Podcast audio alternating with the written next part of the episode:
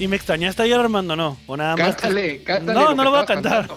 no, no lo voy a cantar. El señor TikTok, eh, tiene como 45 años y escuchando TikToks que escucha Tengo un video que tiene 1.4 millones de views, así que.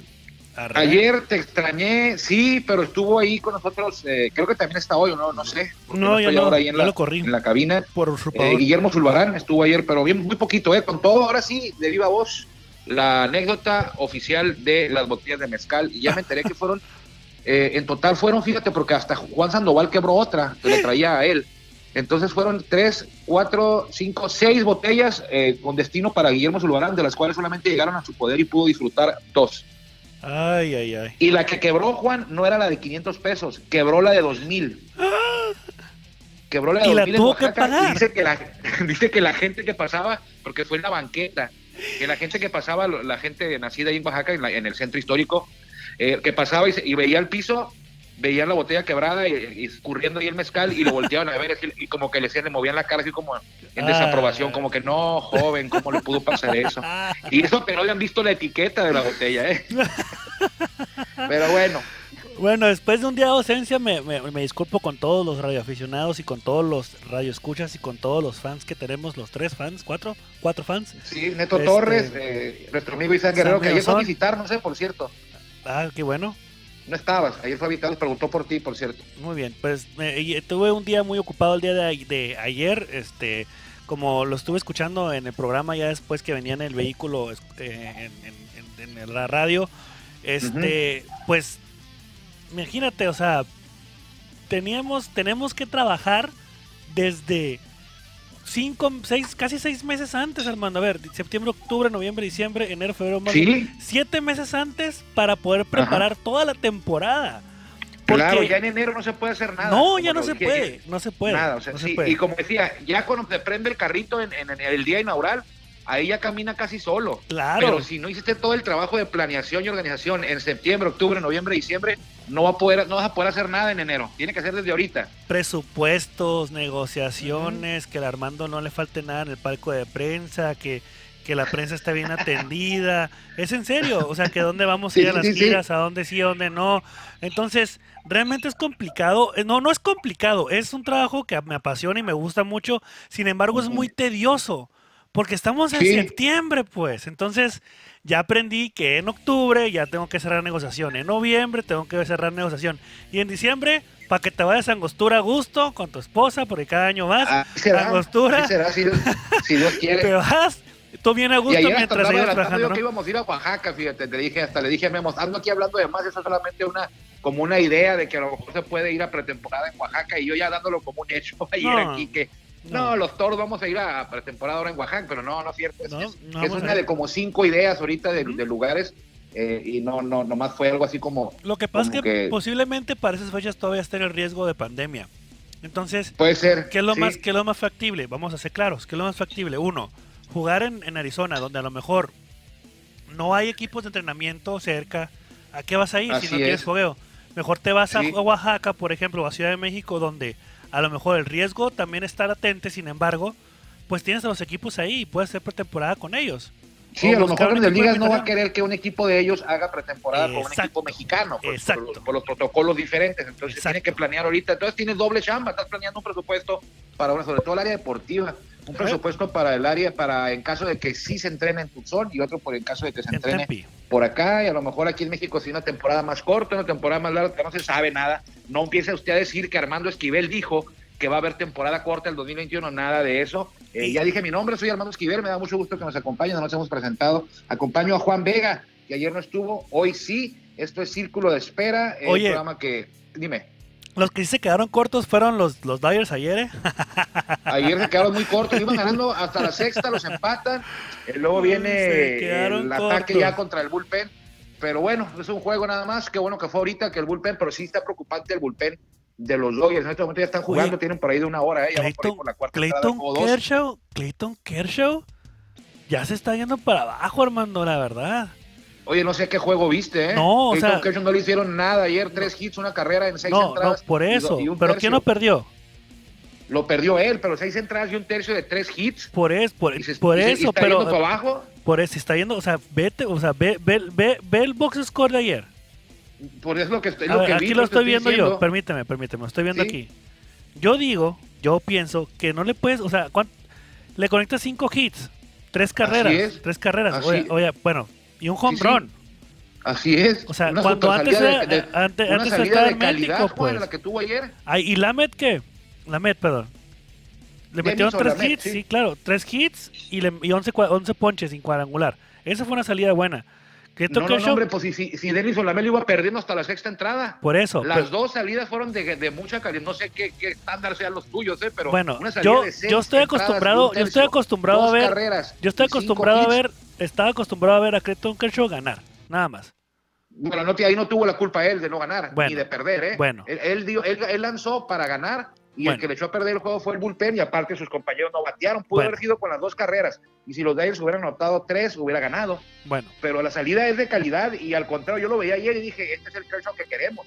El Bueno, que yo vi a lo mejor vi otro ese juego. es el que queremos que llegue a, la- a la- a los playoffs, como, como, como lanzó ayer. analicé Yo, otro juego. yo si me dicen, oye, va a lanzar Clayton mañana y va a lanzar como le lanzó a los padres, yo digo, adelante, súbalo, que tenga otra salida como la de ayer. La verdad, la verdad nomás estoy dando, lo estoy dando carrilla porque no es cierto, no vi el juego, la verdad, y sí sé que Clayton Kershaw es un gran pitcher. nomás estaba viendo a ver qué decías, pero bueno, vámonos Te para que nos por el lado equivocado, te hubieras ido sobre Pedro Báez, ahí sí te doy la razón. No, no, pues nomás quería ver cómo andaba de salsita, pero bueno. Sí, pero Introdúcenos, Caifán, Jorge Niebla. Ni lo, ni lo hemos escuchado el Caifán, ¿qué te parece? Vamos con él. Vámonos. Ya estamos en el círculo de espera. Acompáñanos a tomar turno y hablar de béisbol con un toque relajado. Aquí empieza Círculo de Espera. Bueno, entonces los Dodgers van a perder la Serie Mundial. Perfecto, muy bien. No, hay que Este, llegar primero, ¿eh? hay que llegar primero. Fíjate que una cosa que, que aquí en Tijuana, es que aquí en Tijuana, a lo mejor mucha gente del centro del país, y ya lo decía yo en Béisbol Sin Fronteras, mucha gente del centro del país se queda con que los padres, o sea, no creen que haya gente que le vaya a los padres. o sea, es en serio. es como la gente Aquí que le no cree los- que le vamos. aquí le van- Habemos aquí muchos que no le van a va- los Olmecas, en la, tampoco en Tabasco, ¿eh? Parece que la gente no le va a los Olmecas. hay gente que aquí, aquí mucha gente que le da a los padres en San Diego, eh, porque estamos en Tijuana, en San Diego, pero en el centro del país los padres no, no ni fu ni fa.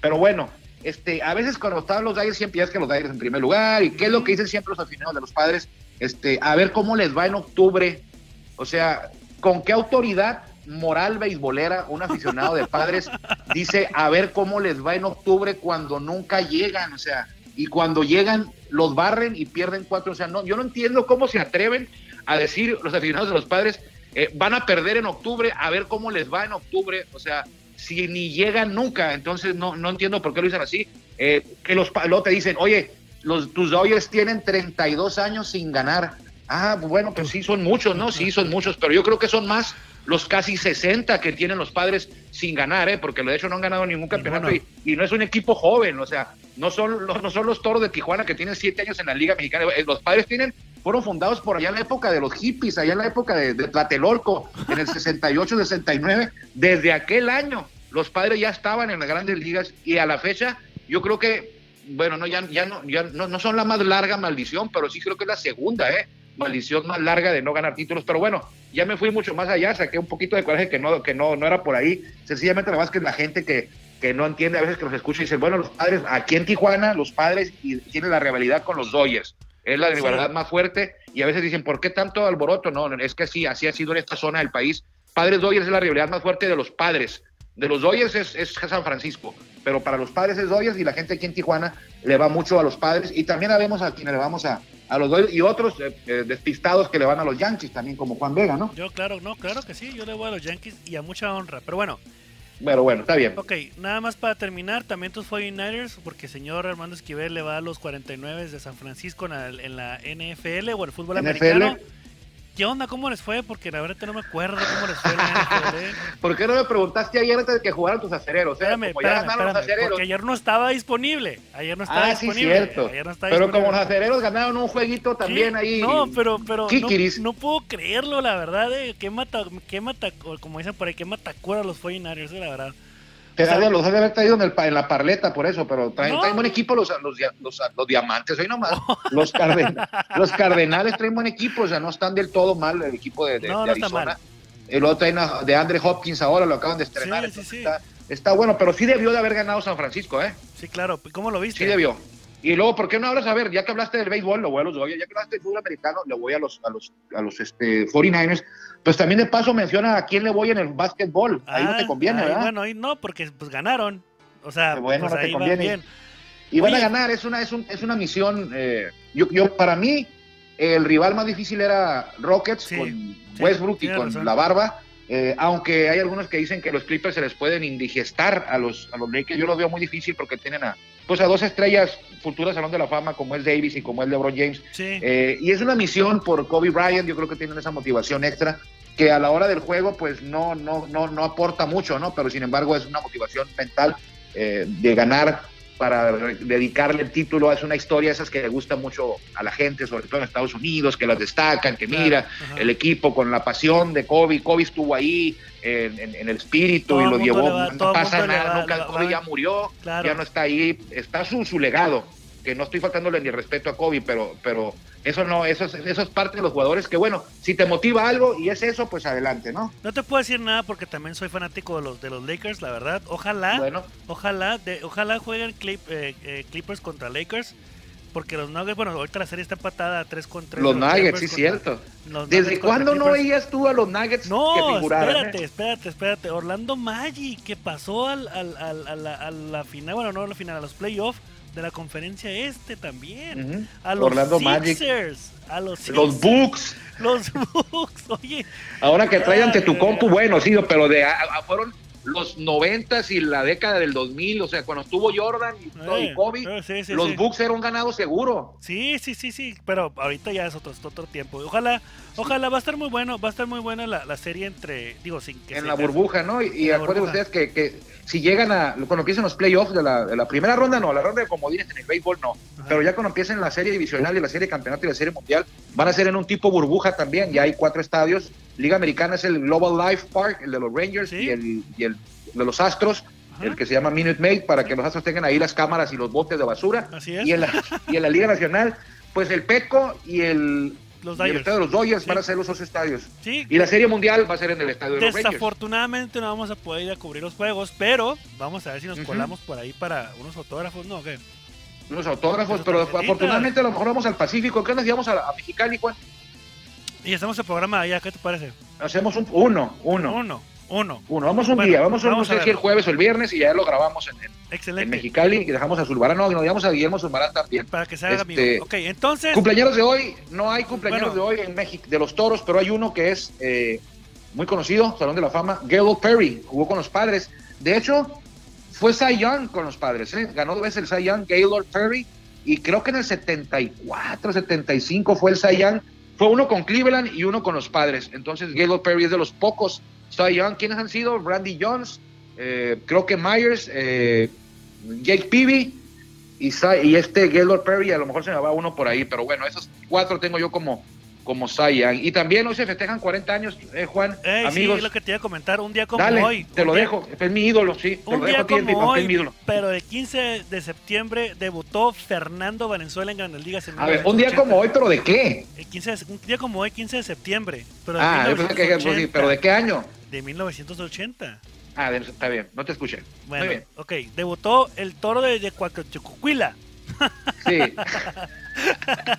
Fernando Valenzuela, que fíjate que no sabía en la mañana en, en un programa de radio. Bueno, lo voy a mandar saludos a mi amigo el, en el show del Pony porque me hablan muy seguido para platicar y hablar del béisbol. Estábamos platicando en, en- acerca de. de- perdidos están. No siento nada, qué perdidos están. No, es que, oye, espérame, agarramos cura, que es lo más importante. Ya sé, ¿no? ya me tocó ir, me tocó ir con el poli, salúdame cuando lo veas. Claro que sí. Eh, a mi amigo el, el Pony en una estación de radio, este, eh, estábamos platicando de, de- de la historia de Fernando Valenzuela, etc, etc, etc, y realmente no, no me sabía, porque no lo había visto bien, que ese mismo, ese mismo año, un año, perdón, debutó como novato del año y aparte ganó el Young. ¿Es correcto? Es correcto, pero no fue en el 80. Él No. debutó un 15 de septiembre de 1980 como relevista y estuvo tres ganados, cero perdidos. Ok. No perdió, no permitió carrera. Ok. Bueno, para el 81, Ajá. Fernando Valenzuela es cuando ya se considera elegible para novato del año. Entonces Ajá. ahí aún se consideraba elegible y sí quedó novato del año en el 81 y aparte premio Young y aparte campeón, o sea, con, los, claro. con los Dodgers. No fue el más valioso de la Serie Mundial, pero se aventó eh, varios eh, apariciones, aportaciones en los playoffs y en la Serie Mundial. Me acuerdo ponchando a Dave Winfield, a Lo Pinela, dominándolo. Y entonces Fernando fue un año redondo y fue el inicio de la Fernandomanía. Eh, no está en el Salón de la Fama porque los números no lo respaldan, pero yo creo que debería estar, Salón de la Fama de Cooperstown, acaba de ingresar al Salón de la Fama del béisbol mexicano, debería estar en Cooperstown por todo lo que aportó alrededor, fuera de los números Ay. del béisbol. La Fernandomanía Sí, vino a, espérate, espérame, a revolucionar grandes ligas, Perdón. no solo en México, también en Estados Unidos, Sí, llenaba sé. estadios. Muchos mexicanos después de Fernando debutaron, se vino el- la luz. La ola, la ola, ¿no? Sí, la- creo que fueron como 38 mexicanos que debutaron antes No, de 30. Fernando, o 40. Eran 30, y ¿no? después de él hubo como 90, 80. Pero 90 que debutaron creo que después de Fernando. Creo que eran como, pero pasó un chorro de tiempo, o sea, demasiado, pues, demasiado años para que para que debutaran los mexicanos antes de Fernando, después se vino la oleada, Mm. la oleada, ¿no? De 100 Sí, o sea, sí había, sí debutaban que uno por, por cada dos años, así, Sí. el, el huevo rojo, o sea, hubo varios que, que debutaron, el, el- Sí. el Mario Mendoza, sí había, Aurelio Sí, Rodríguez, el papeleo, pero después de Valenzuela había años de dos, de tres, de cinco, de siete, entonces sí vino, y aparte Juan, eh, todos los niños que lo veíamos, yo lo veía, eh, de ahí me empezó a gustar el béisbol de Valenzuela, no solamente que, que los que debutaron y todo eso, y, sino que a mucha gente de México le gustó el béisbol de la generación de ahorita, de la de nosotros, la- bueno, no la de ahorita, la generación de nosotros de los 40, 50 Ujú. años, que sí lo vimos, porque hay, hay, hay amigos que nos están escuchando y dicen, bueno, yo no lo vi cuando debutó, yo no vi a Fernando Mané, yo tengo 25 años, tengo 30, me tocó Fernando ya tronado, ya de lentes, cuando lanzó el Sin Hit, Sí, sí, Eh, sí. Pero, pero Fernando fue, créanme que era, ahorita nos quejamos de que no hay televisión nacional para el béisbol. eh, bueno, pues Fernando paralizaba las novelas, las quitaban para poner el juego de Fernando Ah. entre semana.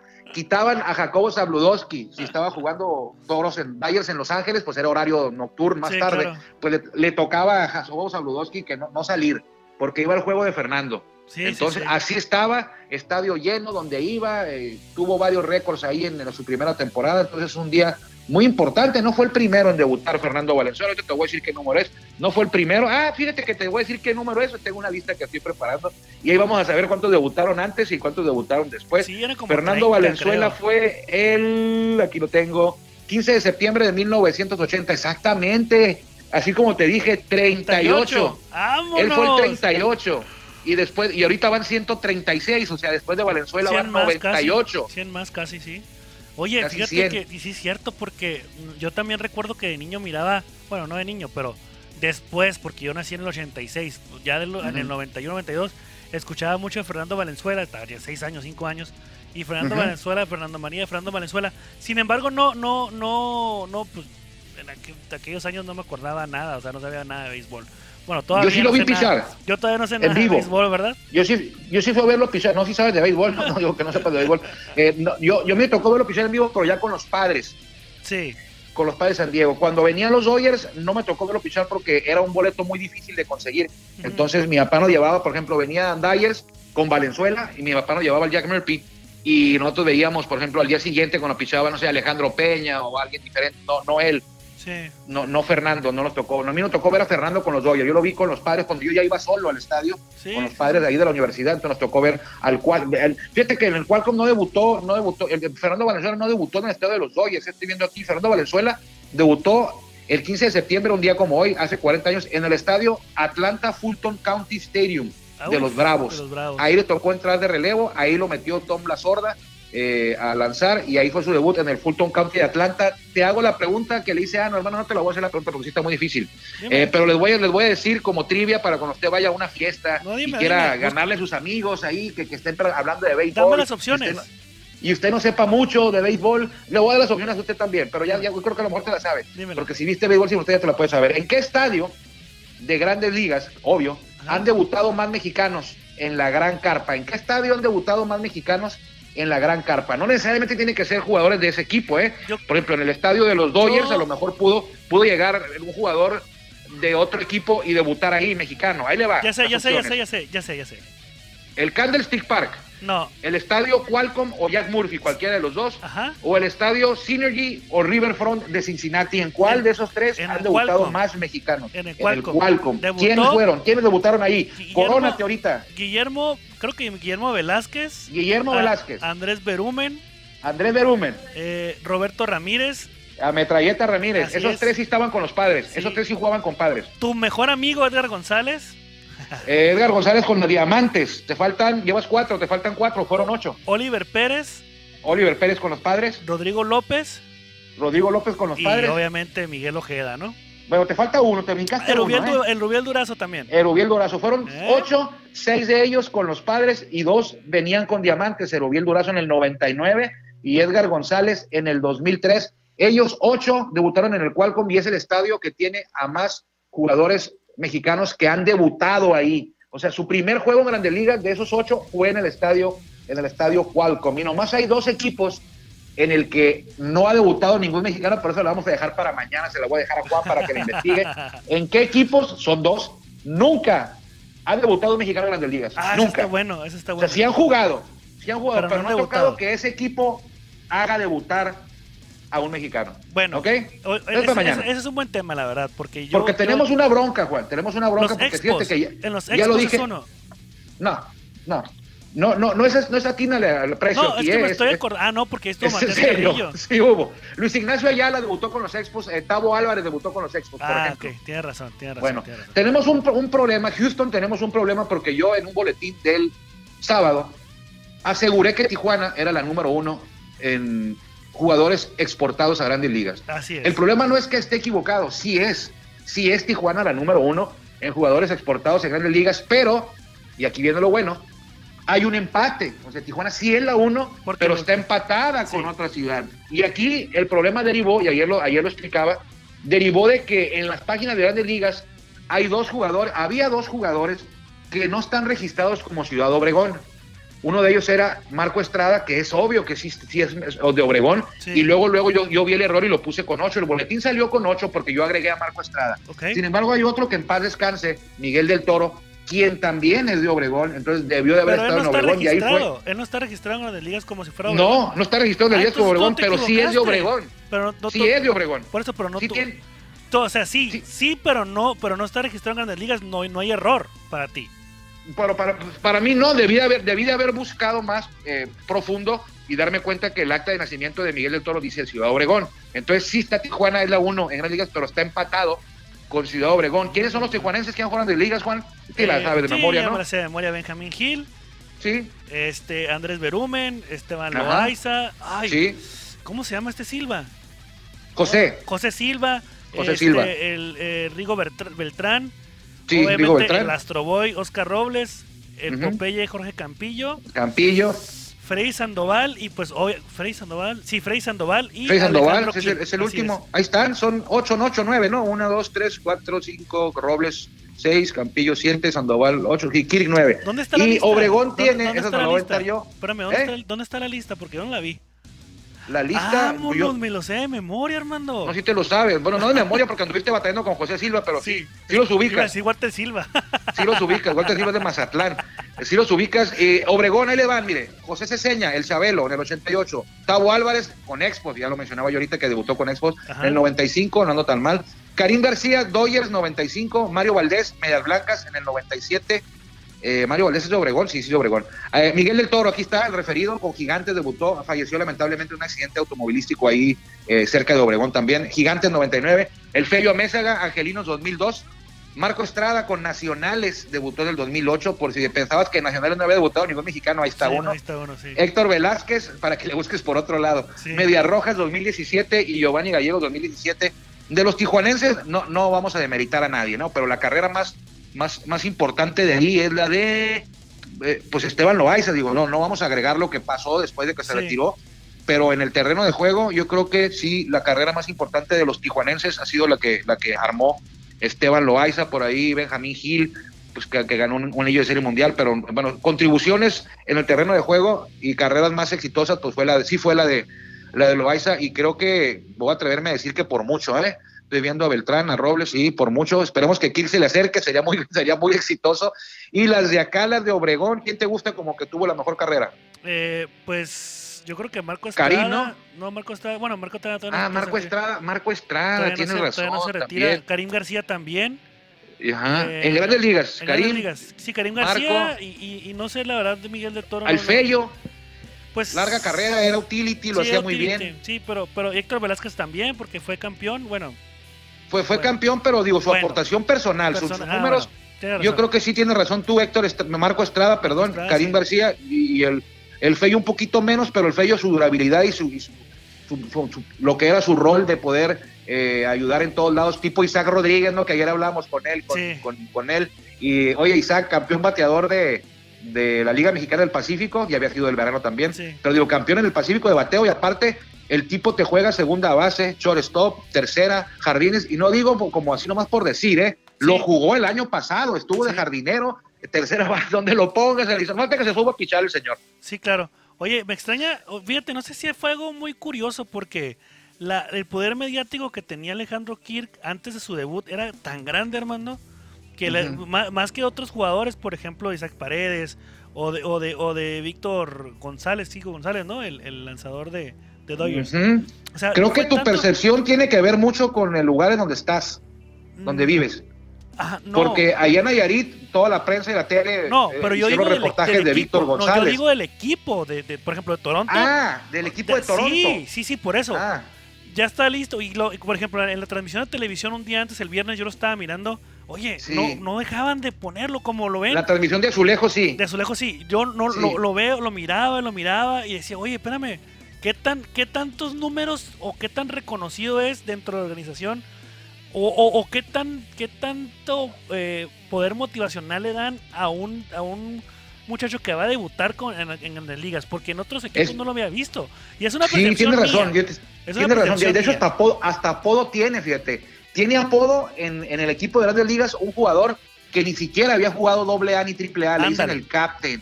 Lo que pasa es que, no sé si, si, si lo percibas, es lo que trato de percibir yo de eso, es que es un buenazo Alex Kirk, Alejandro, en el buen sentido de la palabra, ¿eh? es un buenazo, eh, lo, lo, quieren mucho sus compañeros. Además, eh, Juan, ese equipo de Azulejos está lleno de talento joven, ¿eh? está por ahí Bobby Chet, está el hijo de, de se llama Cabán Billo, el hijo de Greg Billo, está pues Vladimir Guerrero Jr. Sí, claro. Eh, ahí va de hecho, los catchers, compañeros de él, eh, también son muy jóvenes y ahí está, ahí está la, ahí está la clave, ayer no lo pudimos mencionar, ahí está la clave por la que Alejandro Kirk tuvo ese, eh, subió de manera meteórica en el, al equipo desde la, la categoría A hasta grandes ligas, porque los receptores, Danny Jansen, que es el titular, y Caleb Joseph y Resi Maguire, la verdad, podrán ser muy buenos a la defensiva, pero a la ofensiva o sea, el, titular batea 160, Juan, el, que estaba de suplente antes bateaba, escucha bien, 0.62. O sea, no es 0.62, es .062. Batea, batea más el memo. Sí, es lo que batea, es lo que pisa, es lo que batea el memo con las botellas de mezcal. Así, o peor. Y el que estaba también que lo, que lo bajaron, Resi Maguire había estado, tenía, había tenido un cameo ahí muy corto y había bateado un hit en ocho turnos. allá ya, Kirk ya lo supera porque batió un hit en, tres turnos legales, base por bola, anotó carrera. Y hoy, hoy inició como titular, ¿eh? Bueno. Hoy inició como titular. Sí, está difícil porque tiene que, tiene mucho que, es una, va a ser un proceso, eh, ojalá que sea más, más rápido que lento pero hay que tener paciencia. O sea, Anuar, Anuar estaba ya casi casi en la mañana, Anuar ayer, nuestro compañero de Béisbol Sin Fronteras, y, y también aquí en, en cadena en cadena, Grupo Cadena, en el programa Cadena Deportiva con Anuar Yeme, él decía que, que, se consolidara, que es hora de demostrar, que valía, que no, espérate. Pues, Oye, espérame, pues si apenas llevo un juego, bueno, dos juegos. Es un, es un proceso de aprendizaje, ojalá que aprenda eh, lo más que pueda y, y rápido, pero Oye, el vecino Kirk tiene 21 años. Sí, no, no, no, jugó ni doble A ni triple A. Es el doble A y triple A, Juan, es un, es un, es un escalón muy importante en el desarrollo de todos los jugadores. o sea, es donde más te enseñan. Sí. donde ves pitchers casi que casi nivel grandes ligas, pero brincártelo ese proceso es, es, es, muy, muy. Es como no sé si estás en primero y te brincan a, en primero y primero y te brincan a cuarto. Claro. Y no aprendiste ni a multiplicar ni a sumar, o sea, vas a aprender sobre la marcha, entonces es ha sido importante ese proceso, sin embargo ahí está Alejandro, que no es el primero que lo hace, pero sí, sí muy pocos. Lo que me da risa es que la, le, está, le está cachando a Taiwan Walker. Ah, es una broma interna, es como dicen, es cura, es cura local esa de Taiwan Walker. Y fíjate contra quién se va a enfrentar, fíjate, bueno, contra quién está enfrentando. qué equipo, ¿Contra qué equipo están? Contra mis superpoderosísimos Yankees de Nueva York, Remando. Ah, y es vital porque los Yankees quieren rebasar a Toronto, Toronto es segundo. A ¿eh? Toronto, cállate. Oye, no le va a batear a Jerry Cole, ¿verdad? eh, no. No le va a batear Ah, bueno. a David a David García. Oye, pero ¿por qué denigras, por qué denigras a Baltimore como si fueran los Olmecas de Tabasco, hombre? No, no, Baltimore no, pues no, no tiene nada. El año pasado Baltimore, dice como si fuera. perdieron 100 juegos el año pasado. O sea, no porque hayan barrido a tus Yankees, quiere decir que son un equipo bueno, ¿eh? Ah, ya, cálmate. Bueno, aunque luego los Yankees los barrieron después, a la siguiente semana se, la- se las Fíjate. cobraron en el estadio. ya está Gary Sánchez, ya está Giancarlo Stanton, ya está Aaron Hicks, ya está Luke Boyd, ya está DJ LeMagio, ya está G. Ursela, o sea, ya están los buenos. Vamos a ver Falta cómo se pone.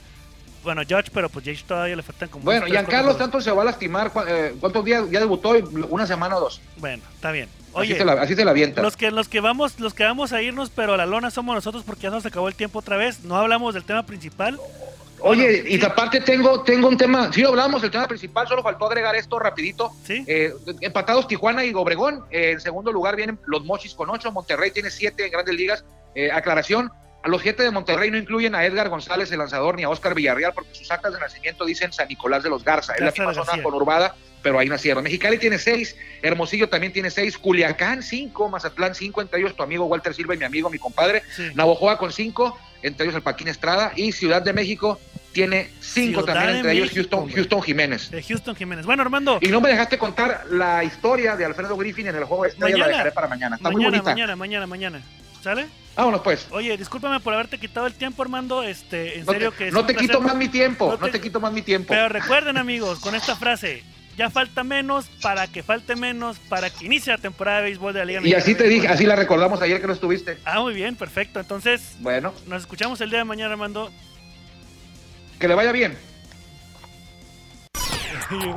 Gracias por acompañarnos en el Círculo Espera. Nos escuchamos próximamente. Círculo de Espera.